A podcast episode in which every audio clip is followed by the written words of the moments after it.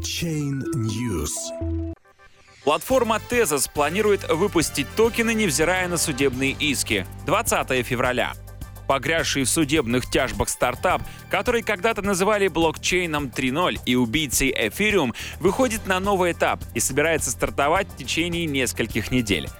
Сооснователь и главный исполнительный директор блокчейн-проекта Tezos Кэтлин Брайтман, выступая в Лос-Анджелесе на конференции Cyber Days, пообещала запустить платформу, несмотря на продолжающиеся судебные процессы, преследующие стартап. Мы планируем выпустить токен и стать независимыми в ближайшие несколько недель. Мы можем выпустить токен на наших собственных условиях. Некоторое время у меня было ощущение, будто меня подвергают газлайтингу, но потом я освободилась от нравственных угрызений. Необходимо двигаться вперед. Произошедшее несправедливо, но мы должны выпустить код, сказала Кэтлин Брайтман. В июне 2017 года блокчейн-стартап Tezos за 12 дней собрал 232 миллиона долларов, заслужив звание одного из самых успешных ICO в истории. Особенность проекта в том, что именно за пользователями будет последнее слово в вопросе обновления блокчейн-протокола. К примеру, в биткоине разработчики, а также те, кто обладает большими вычислительными мощностями, имеют преимущество перед остальными. Язык программирования Митчелсон также является отличительной особенностью. Этот функциональный язык с возможностью возможностью формальной проверки позволяет разработчикам контролировать правильность кода их смарт-контракта.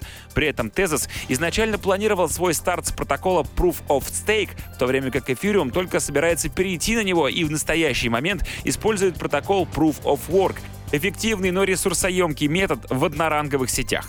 Дополнительным преимуществом POS является возможность применять экономические санкции против попыток атаковать сеть. Поэтому некоторые эксперты называют Tezos блокчейном 3.0, считая, что он способен превзойти как биткоин, так и эфириум. Осенью прошлого года между супругами Брайтман и Геверсом возникли разногласия, которые привели к попыткам сместить последнего с поста президента фонда. Инвесторы, участвовавшие в ICO проекта Tezos, подали несколько коллективных исков против основателей блокчейн-стартапа, требуя судебного ареста собранных собранных в рамках краудсейла активов. Комиссия по ценным бумагам и биржам США сообщала, что ICO Tezos является предметом расследования регулятора, отказавшись при этом предоставить более подробную информацию. Согласно CoinMarketCap, стоимость токенов XTZ, которые 18 февраля торговались в районе 2 долларов 64 центов, выросла к настоящему моменту до 4 долларов, демонстрируя 54% прирост за указанный промежуток времени. Вопрос надежности ICO проектов является одним одним из самых острых в экосистеме. Так, недавно литовский блокчейн-стартап Proteum обещал революцию в плодоовощной отрасли, собрал на ICO 6 миллионов долларов за 8 дней и бесследно исчез, оставив на сайте лишь одно нецензурное слово.